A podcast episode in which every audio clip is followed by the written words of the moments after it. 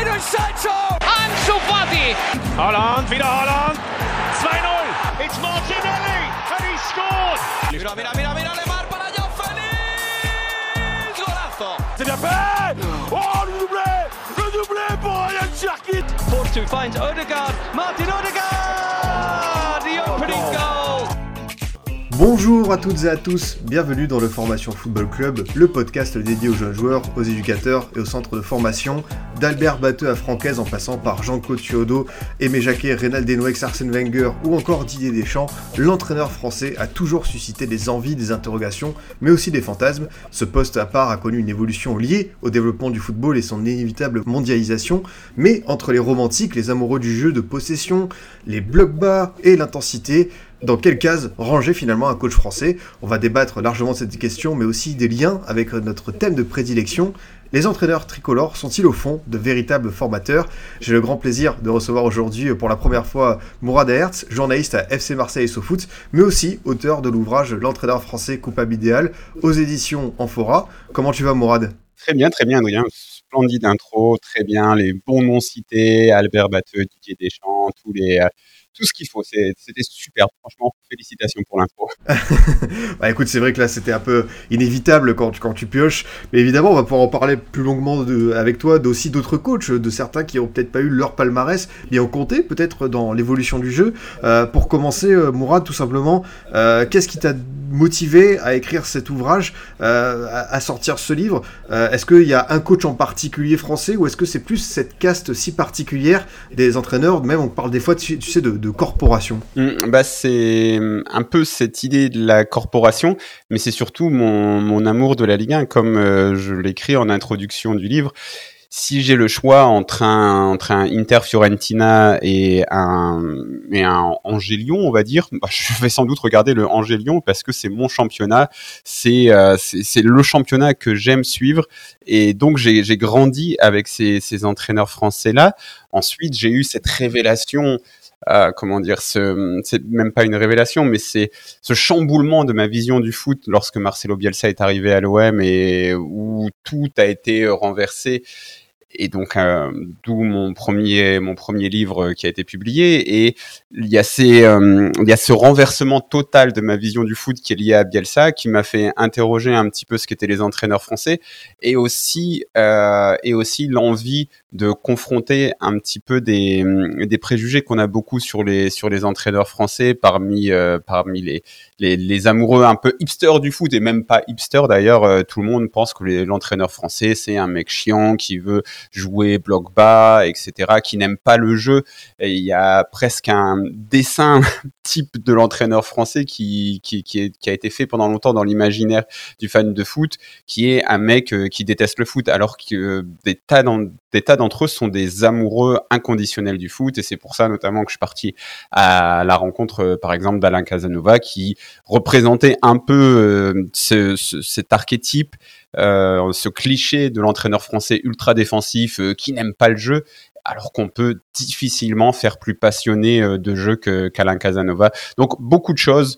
Euh, mais si je devais citer qu'une seule chose, c'est mon amour de la Ligue 1 et, et forcément donc ma fascination pour la figure de l'entraîneur français qui vient avec l'amour de la Ligue 1 parce que quand même pendant longtemps en Ligue 1 ça a été difficile d'avoir autre chose que des entraîneurs français. Justement si tu devais faire un petit peu aujourd'hui un, portrait robot de l'entraîneur français tu dirais c'est quoi on va dire ses principales caractéristiques peut-être euh, par rapport au coach allemand, espagnol, italien, portugais euh, qu'est-ce qui le distingue euh, des autres voisins européens?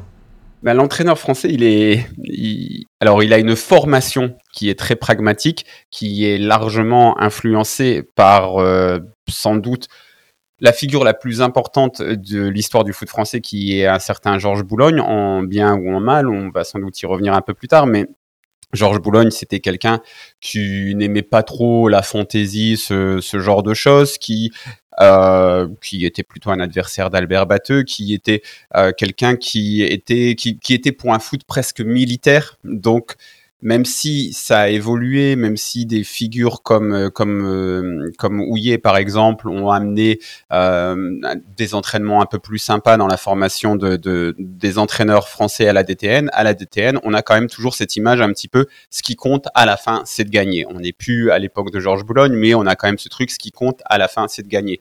Quand on voit Didier Deschamps, ce qui compte à la fin, c'est de gagner. Quand on leur demande euh, c'est quoi votre idée de jeu, souvent les entraîneurs français vous vous, vous botte en tout, je dis oui, c'est quoi, machin, truc, euh, vos, idées de jeu, l'important c'est c'est qui gagne, qui perd.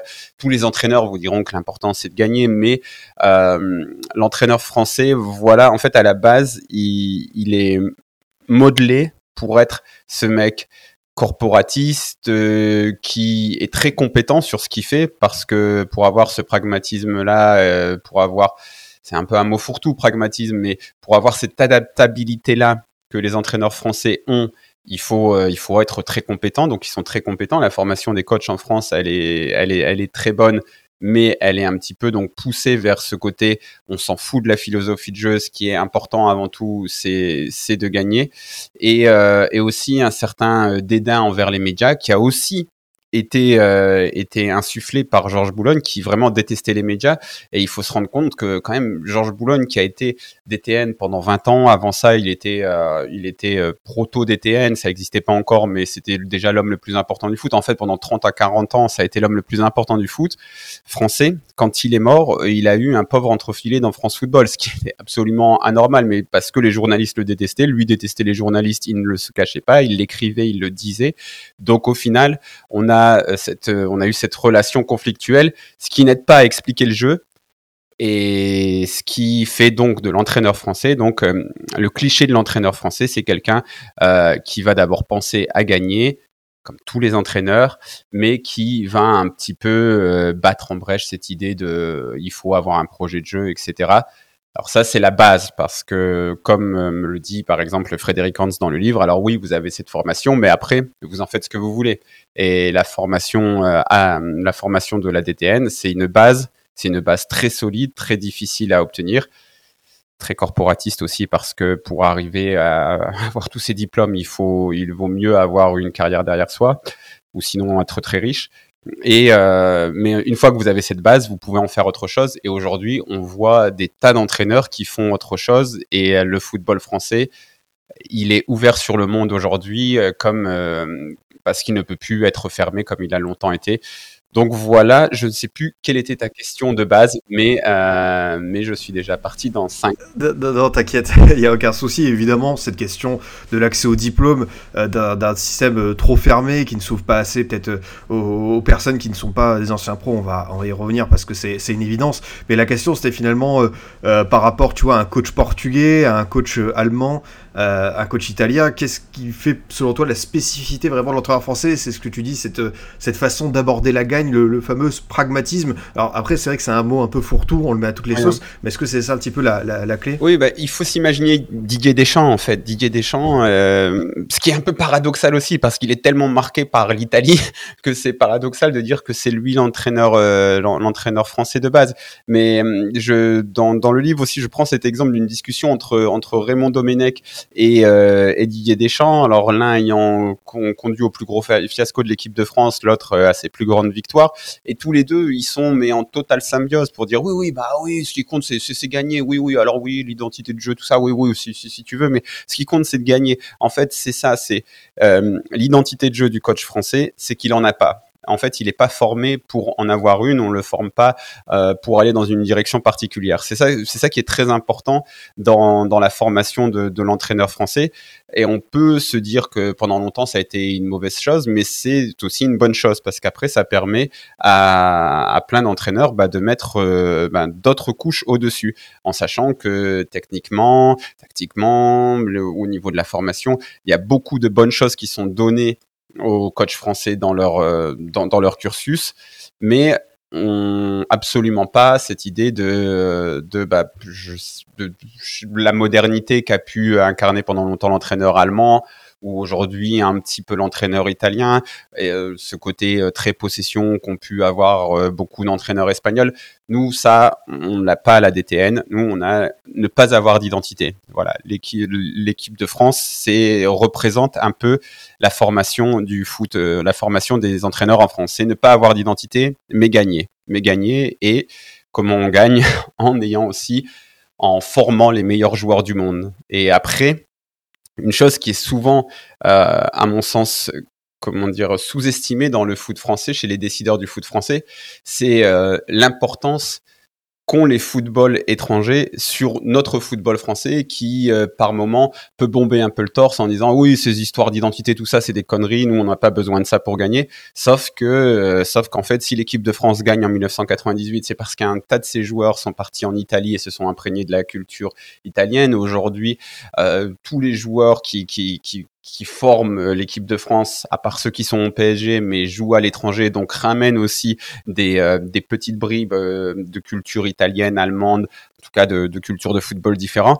Et le, le football, le football français, en, revendiquant le fait de ne pas avoir d'identité marquée, c'est ça son identité, c'est de ne pas avoir d'identité marquée, se donne aussi la possibilité eh ben, d'intégrer tous les autres footballs.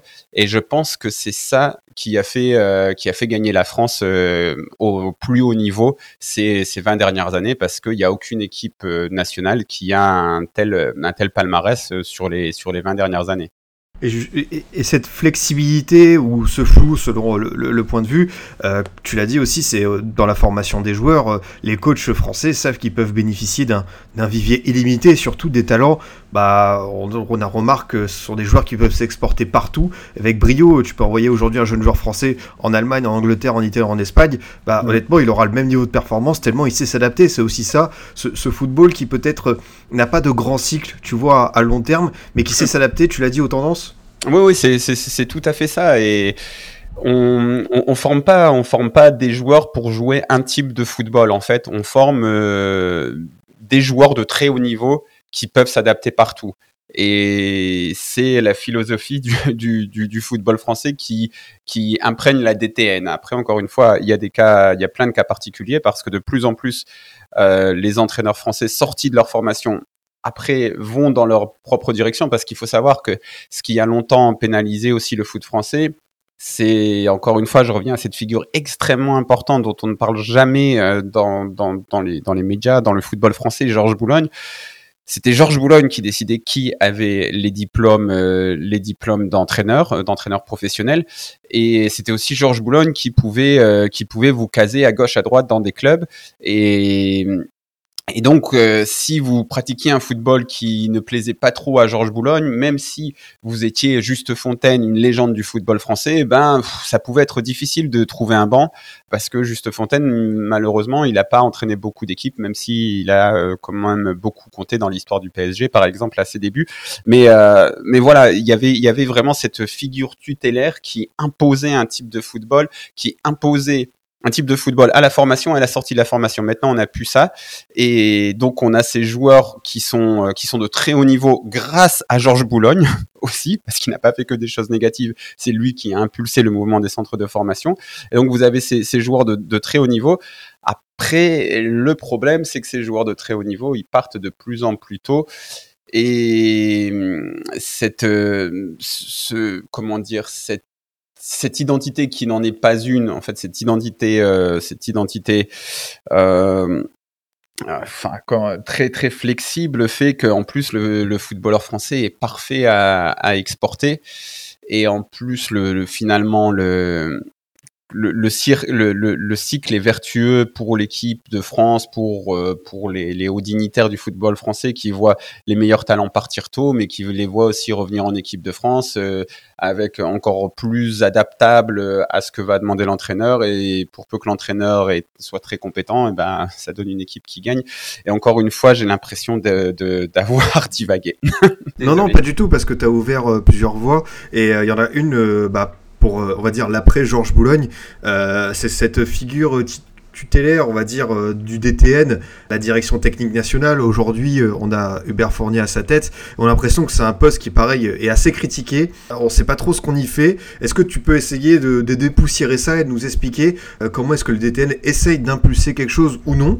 Ou est-ce que finalement le, DTN, c'est un peu un, poste aujourd'hui qui, on va dire, par les limites de la fédération, du système actuel, ne peut pas faire grand-chose Ou quand même, s'il avait, on va dire, la volonté, il pourrait faire bouger les lignes?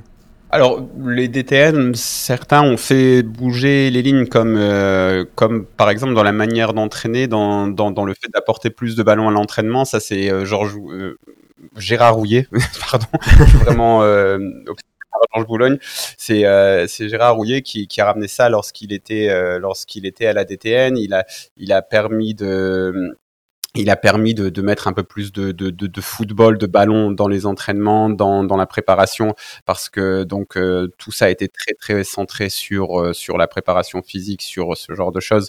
avant ça, donc non, le, DTN peut euh, peut impulser des choses, mais pas lorsqu'il est lorsqu'il est avec une une équipe de France ou des équipes de France qui qui cassent tout et qui gagnent tout. Dans ce dans ce cas-là, on est dans l'inertie et tout le monde se dit bah pourquoi changer quoi que ce soit.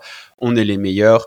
On va pas non plus, on va pas, pas non plus changer quoi que ce soit. Il peut changer des choses. Le DTN, il peut, voilà, impulser des grandes, euh, des, grandes directions et il peut impulser des grandes directions, mais il va arriver dans, dans une organisation qui a qui a 50 ans, 60 ans, qui qui a qui a une histoire, qui a un passif, donc il peut pas tout changer non plus.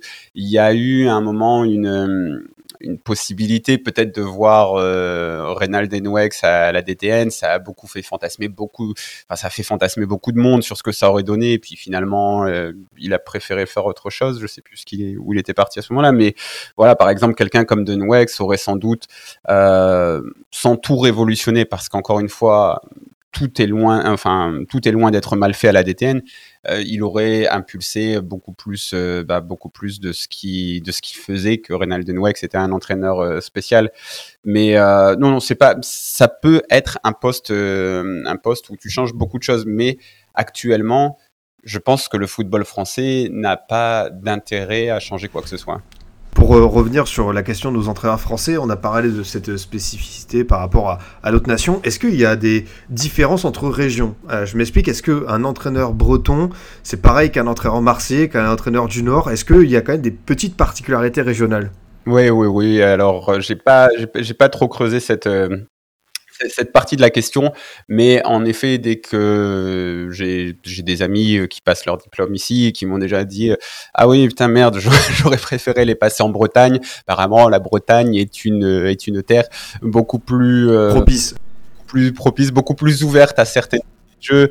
Euh, j'ai des amis ici qui m'ont déjà expliqué euh, avoir euh, quand tu passes certains diplômes, même euh, avant d'arriver au très haut niveau pour entraîner en pro, il faut, on te demande de, mettre au point un entraînement, ce genre de choses. Et lorsque tu, tu, tu, tu, proposes des entraînements qui ne sont pas les entraînements typiques, typiques attendus, on t'envoie un peu bouler quoi on te dit un peu non non non mais c'est pas ça c'est pas c'est il faut pas faire des séances analytiques donc il y a il y a aussi beaucoup de comment dire de, de sénateurs dans, dans toutes les fédérations dans toutes les dans, dans, toutes les fédérations locales aussi, dans toutes les, les petites particularités locales. Et euh, bah, par, par moments, ces, ces, sénateurs peuvent avoir du bon comme en Bretagne. Et par d'autres, euh, ils sont aussi là pour euh, faire en sorte que, rien ne bouge trop. On est dans un système qui fonctionne. Pourquoi tu viens nous faire chier quoi? Non, mais C'est vrai que c'est une question qui m'intriguait et au moins tu, apportes des éléments de réponse. On va insister aussi sur ce point, Mourad. Évidemment, c'est quelque chose qui fait beaucoup parler aujourd'hui dans l'actualité avec ce qu'on peut voir notamment pour un Wii Steel et le club de Reims qui est obligé de payer une amende à chaque fois qu'il s'assoit sur, sur le banc. C'est l'accès au diplôme. C'est un système un peu trop euh, contraignant et on va dire un accès où on se dit souvent qu'en France, bah, un, un c'est-à-dire un, un adjoint euh, vidéo des U19 d'Offenheim pourrait pas avoir accès à un board Ligue 1. Est-ce que tu peux nous donner ton, ton avis sur cette question?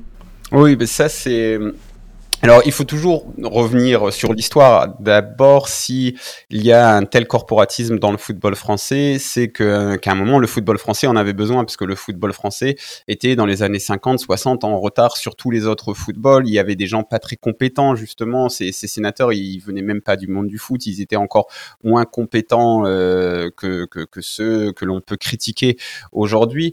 Donc, euh, si euh, Boulogne insiste pour intégrer que des gens du football français pour créer cet écosystème qui euh, coopte euh, d'anciens d'anciens joueurs, d'anciens entraîneurs qui ensuite vont monter en gamme et qui les laisser dans la boucle, c'est pour que les gens qui ont des connaissances dans le football dans le football restent dans le football et restent dans le football français et fassent monter en gamme le football français. Donc il y a il y a d'abord et c'est important de le dire quand même une une justification à, à, ce corporatisme. Mais cette justification, elle est plus d'actualité en 2023, elle l'était déjà plus en 2010. En fait, aujourd'hui, le football est ultra professionnalisé, il y a de la compétence partout et surtout, il y a de la compétence dans des endroits, euh, dans des endroits qui étaient inhabituels il y a, il y a 30, 40 ans. On le voit notamment pour tout ce qui est euh, au niveau du scouting, etc. Et puis, on le voit aussi avec des, des personnages comme, comme, comme Will Steele, comme, comme Nagelsmann, comme, comme Sarri, même s'il était un peu plus âgé, ou euh, Tedesco par exemple, tous ce, tout, ces genres de personnages. En effet, c'est très très très très difficile de d'avoir d'avoir ces diplômes en France parce que si vous ne faites pas partie euh, déjà pour euh, oh, putain, c'est c'est un comble, je trouve plus le, le nom du, du, du diplôme. Euh... BEPF, non? Ouais, voilà, c'était ça. Je, je, je, confondais le BEPF et le BEF, mais déjà il faut se dire que t'as tu, donc le BEPF qui est le dernier niveau pour entraîner au niveau professionnel, pour arriver là, il faut déjà que tu passes des, des, des dizaines, des dizaines d'étapes et des dizaines de diplômes. Et ces diplômes sont payants, donc il te faut, c'est mieux d'être dans une structure. Ensuite, euh, par contre, plutôt, par contre, si tu es un ancien pro, eh ben tu vas avoir un accès, euh, un, un accès simplifié par exemple au BEF, au BEPF, où il y a très peu d'élus. Et vraiment, le BEPF, il y en a, il y en a très très peu euh, tous les ans, euh, une, une, vingtaine, une vingtaine, peut-être 30 au maximum. Je ne sais plus exactement le, le nombre, mais t'en as, t'en as très très peu qui peuvent avoir accès à la formation. Mais euh, si tu es un ancien, si t'es un, ancien pro, déjà tu peux prétendre euh, accéder, accéder à cette à cette formation, ce qui est absolument dingue parce que des gars qui entraînent depuis 10 ans, 15 ans en régional, en national 2, etc. Eux, ils doivent ben, continuer à passer leur diplôme et ils n'ont pas de ils ont pas de passe droit comme peuvent les avoir les, les anciens pros, les anciens internationaux. Et il y a des trucs, par exemple un, un, un coach que, que j'aime beaucoup comme Jean-Marc Furlan qui d'ailleurs fait la préface du bouquin, euh, dit, répète d'ailleurs souvent, putain, moi c'est c'est Jacquet qui m'a dit, euh, tu fais pas chier maintenant, tu vas passer ton, tu vas passer ton diplôme et tu vas être entraîneur. Et, et vous avez sans doute vous aussi dû entendre des, des anciens pros dire, oui, j'ai passé les diplômes au cas où c'est, c'est, et il y en a plein qui passent leur diplôme et qui n'en font rien après. Ce qui est incroyable quand on se dit qu'il y a des, des, des, gars très compétents qui sont donc euh, à des échelons inférieurs, qui, qui, qui vraiment travaillent, connaissent le football, leur vie s'est entraînée, c'est-à-dire qu'ils ne pensent qu'à ça. Par moment, ils ont un job à côté et encore une, et, pourtant ils se donnent un max pour faire monter leur équipe, euh, pour refaire, pour sauver leur équipe dans des, dans, dans des conditions, dans des compétitions très difficiles. Et ben eux eux, ils n'ont pas ces pas, eux, ils n'ont pas ces passes droits et eux, ils rêveraient, euh, bah, ils rêveraient de passer ce BEPF, mais ils ne sont pas internationaux. Donc en fait, en effet, il y a beaucoup de, il y a beaucoup de portes. Si vous n'êtes pas un ancien pro avec un certain nombre euh, de, matchs en, Ligue 1 ou un international qui a euh, un certain nombre de sélections, vous pouvez très facilement devenir entraîneur et bah forcément ça ça, aide à avoir aussi euh, bah, des, des, gens qui sont dans un certain moule finalement et qui ne vont pas apporter des idées neuves comme peuvent le faire des, des, personnes qui savent qu'elles doivent euh, doivent qu'elles doivent montrer autre chose. Euh, ça, c'est pas, c'est très très très difficile en France. Et puis en plus, ça coûte très cher. C'est une chose aussi qu'on ne dit pas assez souvent. Ça coûte très très cher de passer le BEF, le BEPF. Non seulement il y a très peu de, places, donc vous avez de grandes chances de ne pas être, euh, de, ne même pas être considéré pour faire partie de, de, la sélection. Mais en plus de ça, ça vous coûte une, une blinde quoi. Et si vous n'avez pas un club pro qui qui, qui, qui vous soutient, c'est pratiquement impossible à faire. Il faut que vous hypothéquiez votre maison. Ah mais c'est ça, enfin on peut le dire, euh, enfin c'est noté sur le site de la Fédération française sur maformation.fff. Au moins ils sont ouverts, ils sont transparents. 27 euh, 100 euros pour 320 heures de formation pour le BEPF. Donc comme tu l'as dit, euh, c'est pas non plus pour pour tous les budgets, pour toutes les bourses quoi. Ouais, ouais, c'est ça. c'est assez incroyable. Dans, dans le livre, j'interview aussi Moulin, qui était l'entraîneur euh, de, de, Jura Sud, à ne pas confondre avec euh, avec celui de, de, Caen, qui euh, qui était le seul issu du monde amateur en 2019 ou 2020 à avoir fait partie du, du BEPF. C'est un mec qui a entraîné pendant 15 ans, 20 ans avant ça, et qui, qui qui, qui, me disait, moi en plus, bah, j'ai financé moi-même ma formation parce que j'avais pas envie, euh, j'avais pas envie que, que si, si je parte de mon club, on me dise ensuite, euh, ouais attends, on t'a financé tes diplômes et tout, tu pars pas de là. Donc en plus de ça, il y a aussi euh, cette idée-là. Si vous êtes, si vous êtes un, si vous venez d'un petit club ou un truc comme ça, bah et que vous demandez à vous faire financer un truc à 27 000 euros, c'est un coup quoi. Si c'est pas un coup pour euh, pour euh, pour le LOSC ou l'Olympique de Marseille, mais euh, c'est un coup pour pour Jura Sud ou ou l'Atlético l'Atlético Marseille. Est-ce que tu penses que justement ce système va s'ouvrir un jour? Est-ce qu'on aura un peu plus de démocratisation du football français concernant les diplômes, l'accès à des profils plus, plus méconnus qui viennent d'autres univers et qui ont plus leur, leur vision, leur manière de manager un peu différente peut-être d'anciens pros? Peut-être, euh, peut-être, peut-être, j'ai, un peu, enfin, si peut-être que s'il y a plus de Will Steele euh, qui sont des réussites éclatantes et qu'on, se rend compte à la fédération, ok, il nous faut aussi des mecs comme ça, peut-être, peut-être, mais, mais encore une fois, tant que le football français euh, est champion du monde, va en finale de la Coupe du Monde, vend des joueurs à 100, 150 millions tous les étés je, je pense qu'il va être difficile de, de se dire à la DTN, ok, faut qu'on change les choses vraiment drastiquement, quoi. Et, et on peut aussi se mettre à leur place et se dire, est-ce que, est-ce que est-ce que le football français est vraiment en si mauvaise position. C'est aussi, euh, c'est aussi une, c'est aussi une chose que l'on doit faire, euh, que l'on doit faire quand on est critique de ce système, c'est de se dire, ok, mais est-ce que, est-ce que si on était à leur place, on changerait vraiment tout? Et est-ce que ça ferait vraiment gagner le football français de tout changer? Est-ce que toi tu le ferais?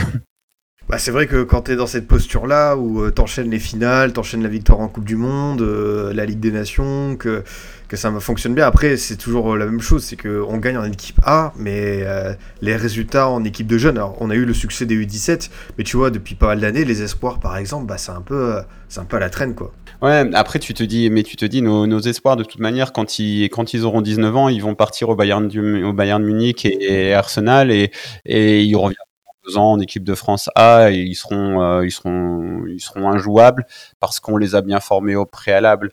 Mais euh, oui, c'est vrai que c'est vrai que ça peut être un peu, c'est vrai qu'en sélection de jeunes, ça fait un moment, euh, ça fait un moment que c'est que c'est assez difficile. Mais en plus de ça, tu vois, tu vas même, il faut même se poser la question pour aller au-delà de au-delà des, sélections, même, même, en, même en Ligue 1, en Ligue 2, est-ce que toi tu te dis euh, vraiment, enfin tu vois, je veux dire, si toi tu es le DTN, tu te dis vraiment, il faut que, il faut que je change les, il faut que je change les choses en sachant que tu es quand même issu d'une institution où le corporatisme est, très fort et où il faut quand même euh, défendre tout ça, que tu as plein de monde derrière toi qui vont qui, surveillent ce que tu fais et qui attendent de toi que tu les défendes. Et qu'en plus de ça tu dis bon au final les, profils différents les clubs ils iront les chercher ailleurs quoi. Donc euh, donc il euh, y, a, y, a, beaucoup de choses qui me qui me rend assez pessimiste sur un éventuel sur un changement profond là-dessus pour les entraîneurs français. Ouais, je peux, comprendre euh, ton, avis.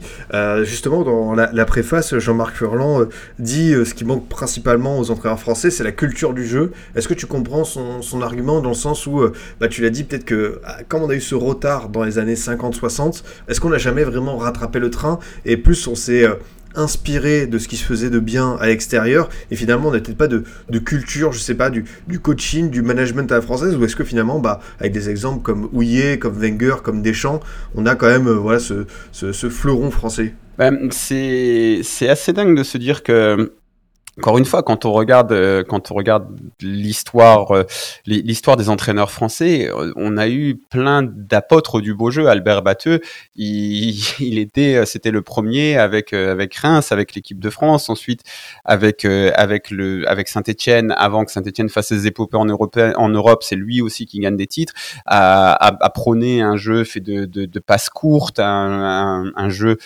fait d'allant offensif où vraiment tout était mis sur, euh, enfin l'accent était vraiment mis sur euh, sur la, la volonté d'attaquer. Ensuite, il y a eu forcément euh, l'école euh, l'école nantaise où il y a eu une transmission. ben, d'un- encore une fois, il y a, il y, a, il y a des choses qui ont changé entre entre Suedo, Su, Suodo, euh, Arribas, Denouex. Il y a, il y a- des choses qui ont changé, mais il y avait une transmission, il y avait aussi une volonté commune de, de faire un certain jeu. Il y a ensuite eu, bah, quand même, Arsène Wenger fait, av- avait aussi une, une mentalité plutôt offensive. En fait, je pense que donc les, entraîneurs français ont pu avoir aussi euh, une volonté de une volonté de jouer, mais il faut se il faut s'interroger bah, pourquoi c'est pas la la mentalité dominante dans le football français? Et la réponse à ça, c'est Georges Boulogne. c'est pour ça que je, je reviens à ça, c'est-à-dire que, c'est-à-dire qu'à un moment vraiment dans le football français, on a, on, on a le, le on a le- l'extrême Albert Batteux et l'extrême Georges Boulogne, l'extrême Albert Batteux, euh, qui aujourd'hui, on pourrait dire oui, mais le beau jeu, tout ça, tu gagnes pas. Sauf que je suis désolé, en 1970, tous les succès du football français ils viennent d'Albert Batteux. Le Reims qui va en finale de Coupe d'Europe, c'est Albert Batteux. La meilleure performance de l'équipe de France en équipe de France, c'est Albert Batteux. Les titres de champion de France, il en a à l'appel avec Reims, avec Saint-Etienne, donc c'est Albert Batteux. Et à côté de ça, on a, on, a ce, on a ce très cher Georges Boulogne qui, euh, qui à un moment prend l'équipe de France, ça, ça, fonctionne, ça fonctionne pas vraiment, qui a son, sa, mentalité militaire et qui euh, finalement est, le plus important. Donc en, fait, c'est, hum, c'est ça aussi que je voulais interro- interroger dans ce livre. Je pense pas que l'entraîneur français soit euh, foncièrement né avec je pense pas qu'en France on naisse avec cette volonté de dire moi je veux un bloc bas je veux jouer euh, je veux jouer comme ça j'en ai rien à foutre euh, du spectacle il y a plein d'entraîneurs qui ont vraiment aimé le spectacle aimé le jeu mais qu'est-ce qui fait que ce qui a été dominant, c'est un, une approche euh, pragmatique, une approche on gagne, on s'en fout, on, préfère neutraliser et gagner grâce au talent? Et ben c'est Georges Boulogne qui a vraiment impulsé ce truc, euh, militaire, qui avait euh, pouvoir de vie et de mort sur les mecs qui étaient assis sur les bancs de Division 1 pendant pendant des décennies. Et en plus de ça, il y a aussi eu, euh, il y, a, aussi eu l'exode. Donc euh, donc en fait, oui, le, football français aurait pu prendre un autre tournant au niveau du jeu mille fois, sauf que, sauf qu'en fait, les gens qui prenaient les décisions au plus haut niveau, ils préféraient autre chose. Donc en fait, en fait, c'est juste ça. Il y a pas. Je répète encore une fois, les deux mots les plus importants de ce podcast sont Georges Boulogne. Bah, je pense qu'après après cette émission, les, les, les, auditeurs, les auditrices vont, courir voir qui était ce fameux Georges Boulogne qui est, à l'origine de tout. Et ce qui est bien, c'est que ton livre et toi-même, au cours de cette émission, bah, tu permets d'en savoir plus sur ce, protagoniste qui était à la base, à la base de tout. Euh, Mourad, pour poursuivre la discussion, est-ce que, on va dire, foncièrement, dans le fond, euh, l'entraîneur français, avec ce vivier aujourd'hui, il est euh, formateur à tout prix. Est-ce que on remarque quand même des disparités sur certains qui font peut-être moins confiance aux jeunes, mais est-ce que dans le fond, tout simplement, voilà, le coach français de base, c'est un très bon formateur? Bien, ça dépend de, du club dans lequel tu te destines à, entraîner. C'est euh, un peu bête, mais je pense que Didier Deschamps, la formation, ça, ça a toujours été assez éloigné de, de de, de, sa, de sa vision d'entraîneur. Et je dis ça vraiment sans, euh, sans, sans, aucune, euh, sans aucun mépris, mais, mais euh, Didier Deschamps, dès le départ, il, il passe ses diplômes d'entraîneur pour euh, pour entraîner des clubs comme euh, Monaco, la Juve, euh, l'OM et il a il ne s'est jamais caché lui il veut gagner donc être être formateur ça ne peut pas c'est incompatible avec l'idée de gagner à tout prix. Or c'est l'idée de, de Didier Deschamps. Par contre en effet pour pour 60 70% des clubs en France il y a une il y a une variante euh, formation très importante et euh, donc c'est ce que me raconte euh, bah, Casanova, Dalloglio, même de Nouex qui ont entraîné donc dans, des clubs, euh, dans des clubs comme comme Toulouse, comme Brest, comme Montpellier, comme Nantes. Dans ces clubs-là, tu ne peux pas ne pas penser à la formation. C'est impossible parce que le, le, modèle économique en dépend. Euh, parce que voilà, économiquement, tu sais que tu vas devoir sortir des joueurs, mais après c'est très difficile de, sortir des joueurs. C'est-à-dire que pour être un club formateur, il faut se dire je vais mettre un, un jeune et je vais accepter qu'il va faire une erreur parce que le jeune va faire une erreur. C'est euh, c'est c'est Denouex qui explique qu'il faut, faut quand même euh, faut, faut quand même vraiment être euh, être sûr de son fait quand on quand on quand on lance un, un jeune en Ligue 1 en, ou en D1 et, il, il, prend l'exemple de Didier Deschamps qui est le, Georges Boulogne suivant. Je rigole il est un peu plus sympa. J'imagine enfin je l'ai pas rencontré Georges Boulogne. Mais euh, Didier Deschamps euh, qui est entraîneur adjoint lorsque Deschamps débute Deschamps. On le voyait tous les jours en entraînement. On savait que c'était un mec on pouvait le lancer il allait faire très peur très peu d'erreurs. On en avait conscience. Et pourtant on avait quand même peur parce que lancer un jeune c'est se dire s'il fait une erreur, ça peut le détruire lui, ça peut détruire l'équipe. C'est, euh, il, faut avoir cette mentalité là. Et je pense que, je pense que qu'à qu l'OM, qu'à normalement au PSG ou dans des gros clubs, on ne veut pas prendre ces risques-là. Et ce qui a longtemps été surprenant euh, pour moi en France, c'est que c'est qu'à Lyon, on pouvait prendre euh, ces risques-là. Même Monaco, qui a un contexte un peu particulier, mais Monaco entraîné par Didier Deschamps, bon, tu vas, t'es là pour gagner, quoi. Donc il faut euh, forcément l'entraîneur français est, est, est formaté on le prépare à devoir sortir des jeunes, on le prépare à devoir faire avec l'exode de ses meilleurs joueurs, donc souvent à les remplacer par des jeunes. Donc il a forcément une fibre formateur, sans oublier que beaucoup d'entre eux, en plus, sont passés par les centres de formation au sortir de leur carrière. Dalloglio, il est passé par là. Denwex, il est passé par là. Euh, Casanova, il est passé par là. Euh, Franck Hez, il me semble oui, aussi. Lance avec la réserve de Lance, exactement. Euh, puis même à Lorient, il, il me semble Oui. aussi. Donc Même à Rennes. donc euh, voilà, Le Brie aujourd'hui pareil, euh, Julien Stéphan avant ça. Donc en fait, il y a en plus cette euh, en, en plus c'est cette chose-là qui fait que beaucoup d'entraîneurs sont passés par des centres de formation, savent que lorsqu'ils vont prendre une équipe A, leurs meilleurs joueurs ont de grandes chances de partir s'ils sont bons, donc ils vont devoir les remplacer et qu'on va aussi leur demander de d'aller piocher dans le centre de formation. Donc ouais, forcément l'entraîneur français de base normalement, à moins qu'il ait le luxe d'être un Didier Deschamps, il doit avoir une fibre formateur. Ah, mais ça, ça, ça entend euh, totalement. Et en plus, tu l'as dit, c'est vrai que nous, on a aussi nos centres de formation qui sont extrêmement performants. Euh, tu euh, tu l'as en plus souligné, hein, nos jeunes sont désirés partout, partout en Europe. Est-ce que c'est pas là finalement que, est-ce que c'est pas la meilleure des écoles pour un coach français? C'est au-delà euh, d'avoir ce statut d'ancien pro, d'arriver, d'avoir pu passer ce, diplôme. C'est avant de commencer. Est-ce que euh, quand tu es confronté à, des terrains U17, euh, U19, voire des réserves, on, peut le voir que c'est peut-être là que se joue ou se déjoue des carrières, tout simplement.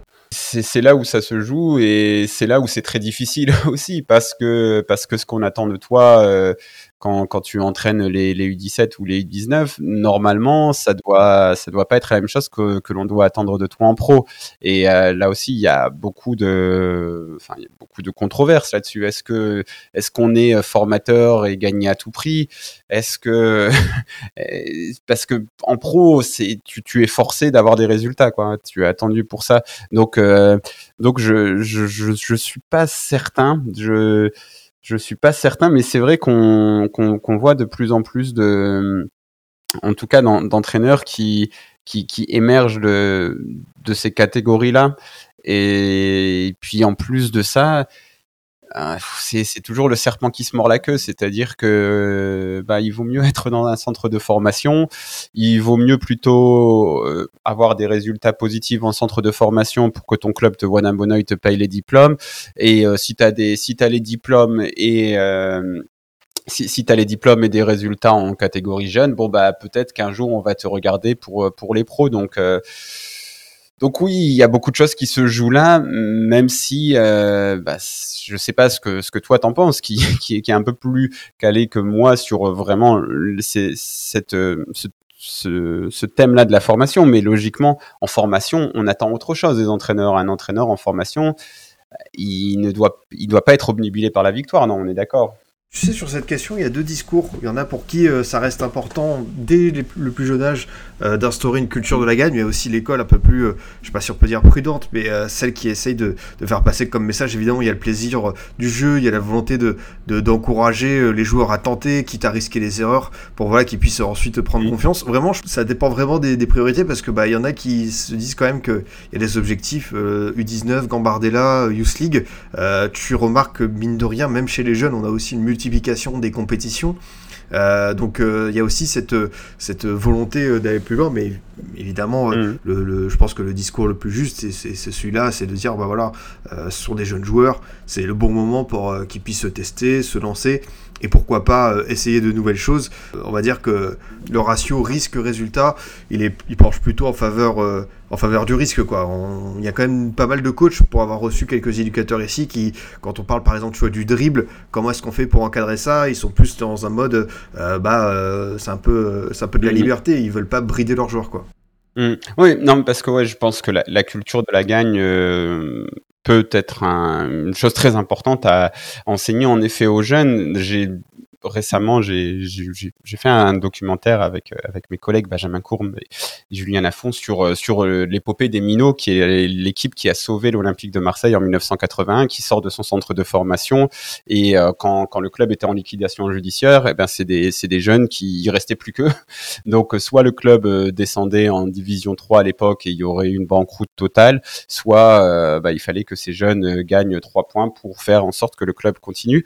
Et dans, dans, dans ce, dans, dans, ce, dans ce film. Donc, euh, on a interviewé tous les tous les joueurs de l'époque. il y a notamment Christian Caminiti qui a ensuite été, euh, été formateur dans différents clubs. Il était, euh, il a aussi été coach, notamment en Red Star récemment, et, qui dit mais pour moi, ce qui, on parle beaucoup de, on parle de plein de choses aujourd'hui, mais pour moi, il y a une chose qui est fondamentale, c'est vraiment la culture de la gagne. C'est que quand tu es à l'Olympique de Marseille, tous les week-ends en jeune, on nous a dit, on, tous, ils veulent vous accrocher au tableau de chasse et donc il faut avoir cette mentalité-là. Et si vous n'avez pas cette mentalité-là, eh ben, vous n'êtes pas bien formé parce que vous n'aurez jamais aucune chance ensuite de porter le maillot de l'Olympique de Marseille au plus haut niveau. Donc en effet, c'est, important la culture de la gagne, mais si tu veux sortir des joueurs, tu sais qu'il va y avoir, euh, tu, sais qu'il va y avoir, euh, qu'il, y a des risques à prendre, je pense. Euh, le, terme formateur, il y a, y a, un équilibre en tout cas à trouver entre euh, entre la cette gagne qui est très importante et c'est pour ça que moi je je ne regarde vraiment pas de haut euh, Didier Deschamps. Je pense qu'il qui, qui, je le vois un peu comme mon comme mon, mon, grand méchant euh, comme Mourinho d'ailleurs c'est des c'est des, des entraîneurs que que j'admire je, je, me dis oui ils ont aussi euh, raison dans une certaine mesure. Donc euh, je préfère autre chose, mais ils ont raison dans une certaine mesure. Mais voilà, il y a un équilibre à trouver entre les, différentes euh, vérités du, football et encore plus en formation qui, qui, peut être, euh, c'est moins exposé, mais c'est très compliqué d'être entraîneur, d'être entraîneur de jeunes quand même. Ah, mais ça, c'est une certitude. Euh, pour revenir peut-être sur un autre aspect de, de l'entraîneur français, euh, c'est maintenant quelque chose qui est un thème devenu récurrent, c'est l'aspect mental. C'est comment est-ce qu'on fait pour euh, manager, pour euh, un groupe, mais aussi des individualités. Et c'est vrai que nous, on a eu quand même, tu vois, des coachs. Je pense forcément à Arsène Wenger qui a su façonner euh, des, jeunes talents et en faire, euh, bah voilà, tu vois, des, des, énormes joueurs, des compétiteurs. Est-ce qu'il y a aussi cette particularité-là qu'on peut retrouver, à savoir euh, d'un entraîneur français qui, qui mentalement sait comment amener son groupe là où il le veut? Oui, et maintenant dans, dans la préparation mentale, tu as tellement plus de choses donc euh, il y a, je ne sais pas si c'est euh, si c'est vraiment propre à l'entraîneur français, mais euh, on peut aussi bah, se dire que qu'Aimé Jacquet, par exemple, a fait un travail extraordinaire en 1998 sur les sur sur son groupe pour pour leur faire croire à quelque chose d'assez d'assez immense et et et Aimé Jacquet lui pour la préparation mentale il cite Albert Batteux qui qu'il a eu comme entraîneur et c'était extraordinaire la manière dont il parlait aux joueurs mais je pense que qu'avoir des entraîneurs qui ont un une manière assez incroyable de, de s'approcher des joueurs, ça, ça, ça, existe un petit peu partout. Euh, je, pense que je pense qu'avoir un je pense que si José Mourinho croit en toi, ça peut être une relation assez intense, positive et négative, mais il va réussir. Euh, enfin, il va. Il y a des chances qu'il sorte des choses assez assez extraordinaires de toi. Donc, euh, je, les, entraîneurs français sont bien formés à ça, mais je ne pense pas que que, ce soit une, une spécificité bien française. Et d'ailleurs, le, truc, c'est qu'aujourd'hui aussi, donc il y a beaucoup plus de choses dans la préparation mentale et que par contre là-dessus, euh, on est un petit peu en retard généralement dans le foot, peut-être encore un peu plus dans, dans le football français sur euh, sur la préparation mentale individuelle, bah, sur la préparation mentale tout simplement parce que emmener un groupe euh, de manière collective, individuelle, euh, de manière collective, euh, créer un élan à la Pascal Duprat, c'est une chose, mais ensuite il faut aussi il aussi savoir gérer les, les, états d'âme, les doutes. Euh, encore une fois, on a le, le cas de, Furlan qui est euh, dont, dont, la femme est euh, psychologue du sport et il a reconnu plusieurs fois. Elle m'a fait, elle, elle, m'aide beaucoup dans ma carrière. Euh, Dalloglio a aussi reconnu ça et Dalloglio c'est un cas, c'est un cas assez intéressant parce que c'est c'est déjà un mec vraiment extrêmement sympathique et sympathique, éduqué, gentil. Enfin, c'est c'est vraiment une, une crème, mais ça fait deux fois que, que, que ces clubs s'effondrent en seconde partie de saison à Brest et, et à Montpellier. Donc lui qui attache énormément d'importance à la préparation mentale, au préparateur mental, à ce genre de choses, il s'en méfie aussi. Il y a beaucoup de, de méfiance dans le football français généralement parce qu'il y a beaucoup d'escrocs qui font de la préparation mentale. Eh ben, lui qui, importe, qui, a, qui, a, qui a qui apporte beaucoup d'importance à ça, un peu échoué parce que il y a des euh, il y a des effondrements mentaux. Donc euh, je pense pas que ce soit je pense pas que le football français soit si en avance euh, sur sur la préparation mentale par rapport à d'autres footballs. Et du coup pour rebondir là-dessus sur et, et Daglio sont deux cas qui sont très intéressants parce que sont des coachs avec une philosophie assez particulière. Ce sont des coachs qui, on va dire, euh, je sais pas si c'est la, la, majorité, mais qui sont plutôt bien vus parce que justement ils ont une approche un peu plus peut-être, je sais pas si c'est romantique, c'est un peu plus offensif, mais ils ont leur vision à eux. Est-ce que ce type de coach il est amené à, à perdurer, tu penses? Est-ce qu'on va avoir euh, ces, ces, héritiers ou est-ce que ce sont des coachs euh, qui, avec cette philosophie-là, euh, qui malheureusement n'obtiennent pas toujours des résultats? Bah, ça va être plus être par euh, petite période euh, C'est une, euh, c'est une bonne question. Alors, je pense que Furlan est très spécial. je pense que Furlan, il n'y en aura pas un deuxième parce que il est, il est très spécial. Ensuite, il faut aussi savoir, ils sont très appréciés de qui? Parce qu'il y a aussi, euh, il y a aussi tout un microcosme du foot français. Il y a beaucoup de personnalités médiatiques. Bon, pff, les, les mecs comme euh, comme Furlan, ça les fait un peu chier. Les mecs comme Dalloglio, bon, ça les intéresse pas beaucoup. Euh, mais par contre, ce qu'on voit émerger, c'est pas tout à fait dans la même veine, mais on voit des Lebris et, des Hez qui qui ont qui ont, qui ont, comment dire, absorbé beaucoup de choses. En fait, je pense que la, la nouvelle vague d'entraîneurs français qui va, qui va débouler, c'est, ce sont des mecs euh, ouverts à, au football de manière générale, qui vont continuer à bénéficier des points positifs du foot français. Donc cette fameuse base euh, sans trop d'identité, mais où on a beaucoup, beaucoup de choses dans, dans sa besace.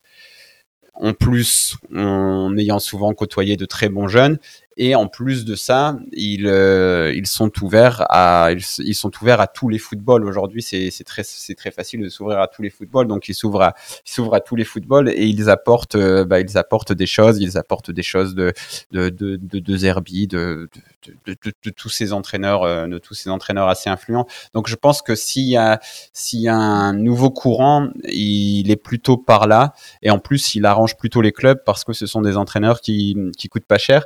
Mais ensuite, en effet, est-ce qu'ils peuvent perdurer? Là, c'est c'est plus difficile. C'est c'est vraiment très difficile de faire des prédictions là-dessus. Est-ce que Franck Hez, par exemple, euh, si s'il part de Lens, je ne sais pas, imaginons qu'il aille à Lyon, est-ce que s'il se rate là, et ben derrière, bon bah ça, ça code voilà, il rate le train supérieur, un peu comme c'est arrivé à Dalloglio finalement, qui Montpellier c'était pas beaucoup plus haut que Brest. D'ailleurs, ils s'arrêtent pas de s'échanger les coachs là, ils ont repris carrière, mais euh, mais, mais bon, Montpellier, c'est quand même un effectif, euh, c'était quand même un meilleur effectif que Brest. Bon, est-ce que là, on va pas se dire, bah, en fait, il peut pas vraiment faire mieux? Est-ce que c'est vraiment possible? Enfin, je je sais pas, mais en tout cas, je vois d'un très bon œil cette cette nouvelle génération de coachs français qui déboule là, qui sort des centres de formation, qui qui agi comme une éponge sur euh, tout ce qui se fait à l'étranger et qui apporte euh, ben, beaucoup beaucoup de enfin qui fait beaucoup de bien au foot français quoi. C'est génial en ce moment de regarder la Ligue 1 c'est le meilleur championnat du monde pas moi qui vais dire le contraire, hein. je me régale chaque week-end et, à certaines saisons où on avait un peu plus euh, de creux. Et enfin, peut-être euh, sur euh, cet aspect, on a parlé du futur et justement l'avenir, ça correspond aussi à l'innovation, aux data. Toi, tu verrais que vraiment le coach français, pareil, il est imprégné de statistiques, il est un petit peu éloigné de ça. Est-ce qu'il sait s'entourer de personnes, de staff, de, personnes compétentes? Moi, j'ai souvenir par exemple d'un Christian Gourcuff, quand il avait donné une conférence et qu'on lui parlait de data, il était assez. Il avait des grands yeux ébahi en, en sens où, euh, enfin, laissez-moi tranquille, quoi. Je, préfère diriger mon équipe, faire mon 4-4-2 tranquille, et puis, euh, et puis basta. C'est, un peu comme la préparation mentale. C'est, ce sont des choses euh, qui existent dans le foot que tout le monde utilise, mais qui ne font pas partie bah, de la du, du, classique du, du, classique cursus. Donc on pendant longtemps, on a regardé ça un, petit peu, un petit peu de, un petit peu de loin, un petit peu bizarrement. Mais encore une fois, bah aujourd'hui, on a affaire euh, à des Franquaises, à des, à des Régis Lebris qui, euh, qui, qui, qui, ont bien compris qu'à l'étranger, ça fonctionnait comme ça et qui, qui fonctionnent avec ce, bah, avec les datas.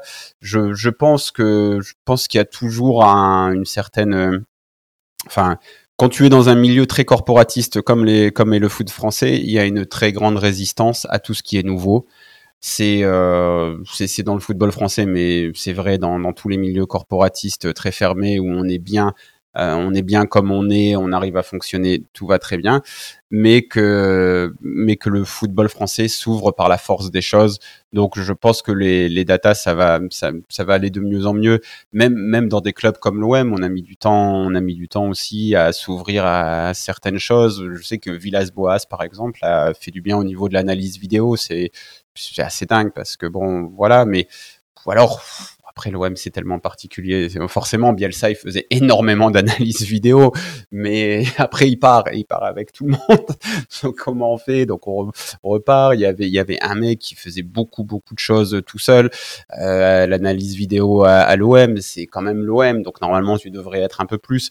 Euh, il y, a, y, a, toujours une résistance dans, dans, dans le dans le football français aux, choses nouvelles, mais elle s'érode petit à petit. Donc je suis plutôt, euh, plutôt optimiste là-dessus. Dans ta dernière réponse, tu as parlé de l'apport des coachs étrangers comme Bielsa et Villas Boas à l'OM. Tu le quantifies comment, on va dire, au-delà d'un seul club, peut-être à, toute la Ligue 1, même au-delà, même euh, à, tout un pays, justement, euh, ce, ce, jeu peut-être d'influence, de voir d'autres coachs venir de temps en temps avec, on va dire, vraiment euh, des, passages marquants, évidemment Bielsa, je pense aussi à, à Lucien Favre du côté euh, de Nice. Comment est-ce qu'on peut, euh, au-delà d'apprécier le moment présent, comment est-ce qu'on peut vivre là-dessus et s'inspirer pour les coachs français de ce qui a été bien fait par ces coachs étrangers? Bah déjà, il y a forcément une ouverture, euh, bah, il y a une ouverture, donc euh, on se dit ah bon, bah, on peut pas rester sur euh, sur ce qu'on fait parce que maintenant et sinon ils vont chercher à l'étranger, donc c'est c'est tout con, mais mais mais ça existe. Donc il y a il y a, y a ça en premier. Ensuite il peut y avoir il peut y avoir des des, tas d'ouvertures comme par exemple Villas-Boas qui arrive et qui et qui ouvre qui qui ouvre des portes pour pour l'analyse vidéo, pour pour l'exploitation des données. Donc donc, euh, s'il part et que ces gars-là qui ont été embauchés sont restés là, bon, ben, ils restent au club. Donc, euh, le club évolue aussi grâce à ça. Donc, il y a beaucoup de choses. Ensuite, euh, il y a, ça et ça parce qu'après j'allais dire, dire, mais les, les coachs français aujourd'hui, ils ont, ils ont tout, ils ont tous les abonnements euh, euh Amazon, Canal, Bein, etc. Donc ils regardent aussi à l'étranger, ils savent ce qui se passe et il y en a beaucoup qui sont très ouverts, donc ils, ils ont pas forcément d'avoir euh, Lucien Favre dans leur championnat pour savoir comment Lucien Favre joue. Par contre en effet, euh, lorsqu'il, euh, lorsque certains qui sont très installés peut-être voient que qu'en fait avant il le voyait jouer en Allemagne, mais maintenant il est là et il faut faire avec, bah peut-être que ça peut faire évoluer des choses. Donc en fait, je je, je pense que c'est euh, qu'il n'y a, pas de, c'est vraiment un mouvement général et, et c'est même plus là à questionner, c'est plus des questions à, à renvoyer aux, décideurs, aux personnes, aux personnes qui, recrutent. C'est ce que souvent dans le football français, les présidents, euh, s'il y avait des directeurs sportifs, par moments c'était c'était c'était vraiment laborieux quoi la prise de décision. On prenait des mecs, on prenait toujours les mêmes encore une fois, ça a été un peu instauré par Georges Boulogne où il y avait un peu un pool où il choisissait lui va là, lui va là. Mais euh, mais aujourd'hui, il y a aussi même là-dessus, il y a un vent nouveau, donc on, peut être plutôt optimiste. Et en fait, finalement, les, coachs étrangers, ils font juste partie d'un mouvement plus général. Bah écoute, euh, Mourad, c'était bien intéressant d'échanger avec toi euh, durant quasiment une heure. Est-ce que tu as quelque chose, quelque chose à, à rajouter pour, compléter ce panorama sur l'entraîneur français Parce qu'évidemment, on aurait pu discuter encore et encore de ce sujet qui est passionnant. Mais ce que je trouvais bien dans ton livre, pour résumer, c'est que tu es parti de ce postulat de base où on parle évidemment de cette corporation, de cette, cette image de, coach un petit peu ennuyeux pour montrer que déjà bah, il y a plusieurs profils différents et qu'en plus bah, c'est, ce sont des coachs qui sont ouverts vraiment euh, à d'autres, d'autres cultures et encore euh, quand on voit ce qui se passe euh, cette saison en Ligue 1 on remarque qu'il y a encore des, des profils différents. Mm.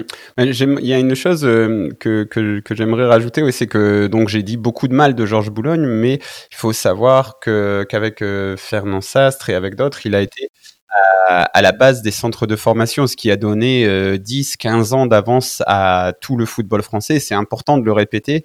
Et euh, je pense que c'est une bonne conclusion. il ne faut pas être, il ne faut pas être dogmatique ou trop trop jugé. C'est-à-dire qu'on peut ne pas aimer certaines certaines inclinaisons, se dire qu'en effet il y a des choses dans le football français qui pendant longtemps ont été assez assez mauvaises. Euh, mais bah, la, la, personne qui pour moi les incarne, Georges Boulogne, a aussi euh, vraiment été très important dans le fait que la France gagne parce que grâce à lui, on a eu des centres de formation avant tout le monde. Et donc, euh, à partir du moment où les centres de formation ont commencé à porter leurs fruits, au début des années 80, ben, on a gagné l'Euro 84, on a eu la génération Platini, on a eu les Tigana, on a eu les Gires, on a eu des, des joueurs exceptionnels. Et ensuite, on a eu bah, les, toutes les générations qui ont suivi. Donc, il faut toujours, euh, il faut toujours se, voilà, remettre ça en contexte et, voilà, ne pas ne pas être dogmatique, c'est c'est important de c'est important pour euh, pour pour comprendre le pour comprendre un foot surtout surtout quand en règle générale on l'aime tous ce football français. Je pense qu'il y a beaucoup de monde qui est comme moi aujourd'hui. On a vraiment accès à, tous les les, Wolfsburg, les, les euh, du monde, mais euh, on est une majorité qui vont continuer à regarder les les, les Angers 3 de les Angers 3 à la place parce que parce que voilà ce sont des, des, équipes qu'on connaît. Donc euh, il, faut savoir critiquer le football français et il faut aussi savoir lui rendre lui rendre ses faits de gloire. Et je pense que l'entraîneur ça a souvent été euh, bah, comme le dit le titre le coupable idéal. Et moi si j'avais des gens à incriminer ce serait plutôt les, ce serait plutôt aux échelons du dessus, euh, les, les, personnes qui ne viennent pas du foot, parce qu'après tout, l'entraîneur français, c'est aussi un amoureux de foot, avec euh, voilà, avec une histoire, avec un passif, avec un habitus, dirait euh, dirait un certain sociologue qui est très important en France. Donc donc voilà, c'est si, si je devais si je devais terminer par quelque chose, ce serait un petit peu ça, euh, voilà, ce, ce, ce, message de paix et d'amour envers, le football français. Et acheter mon livre aussi, acheter mes livres. Ne t'en fais pas, évidemment, on va, on va rappeler euh, l'entraîneur français euh, coupable idéal aux éditions Amphora. Tu as aussi sorti un livre sur Marcelo Bielsa, si tu veux en parler, dire un petit mot là-dessus? Un autre livre qui s'appelle OM Bielsa, Enquête sur une relation passionnelle aux éditions Amphora et euh, bah, qui raconte tout simplement la, saison de, Bielsa à l'OM qui a été pour moi un, choc émotionnel qui a, tout renversé dans ma vision du foot. Et donc je raconte ça, sa, relation euh, bah, avec euh, Franck Passy qui, parle dans le livre, Stéphane Sparagna, des, jeunes qui étaient là aussi et qui peuvent raconter ce qui, se passait, des personnes qui étaient là aux entraînements, qui me racontent ce qu'ils voyaient aux entraînements, des journalistes aussi qui expriment qui expriment un peu le la, le décalage qu'ils avaient avec avec Bielsa, des, beaucoup beaucoup de supporters parce que c'est avant tout euh, c'est avant tout une histoire d'amour, euh, l'histoire de Bielsa à l'OM. Bah écoute, euh, super intéressant et puis bah plus globalement merci merci d'être venu pour la première fois dans le formation Football Club. Je pense que tout le monde a bien compris que si on voulait voir un, un Montpellier Strasbourg, on pouvait t'appeler à tout moment pour pour venir partager de la compagnie. Voilà, surtout si c'est en multiplex parce que là alors moi je regrette que le multiplex soit désormais à le dimanche à 15h, quand même le samedi à 21h, c'était parfait pour, euh, bah, pour se faire une petite soirée avec des potes. Et puis, puis voilà, c'était magnifique, quoi. Tous ces, tous ces buts dans les dix dernières minutes et, et Lee Bob qui, qui, qui, qui, qui faisait des oh, oh, oh exactement. C'était beau, c'était beau, ça me manque, j'ai la nostalgie. Bah écoute, euh, merci beaucoup, en tout cas, Bourad, d'être venu en formation FC euh, encore une fois. Euh, j'ai pris un, un, grand plaisir à, à, faire cette émission en ta compagnie. Je t'en prie, bah, c'est un plaisir partagé, Adrien. De mon côté, chers auditeurs, je vous dis à bientôt pour un autre numéro. Vous pouvez toujours nous écouter sur Deezer, Spotify, SoundCloud, iTunes et Google Podcast. Si cette émission vous a plu et si vous voulez nous soutenir, n'hésitez pas à nous mettre un commentaire et 5 étoiles sur Apple Podcast. Ça me fera très plaisir. Et je vous dis à très vite pour une nouvelle émission du Formation Football Club.